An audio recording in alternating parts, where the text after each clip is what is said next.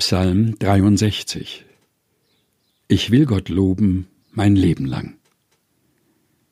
Gott, du bist mein Gott, den ich suche. Es dürstet meine Seele nach dir. Mein ganzer Mensch verlangt nach dir, aus trockenem, dürrem Land, wo kein Wasser. So schaue ich aus nach dir in deinem Heiligtum, wollte gerne sehen deine Macht und Herrlichkeit denn deine Güte ist besser als Leben. Meine Lippen preisen dich. So will ich dich loben mein Leben lang und meine Hände in deinem Namen aufheben.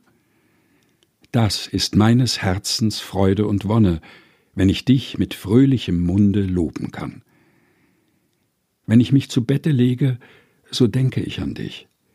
Wenn ich wach liege, sinne ich über dich nach denn du bist mein Helfer, und unter dem Schatten deiner Flügel frohlocke ich.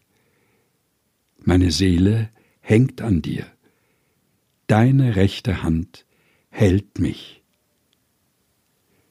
Psalm 63 aus dem evangelischen Gesangbuch, gelesen von Helge Heinold.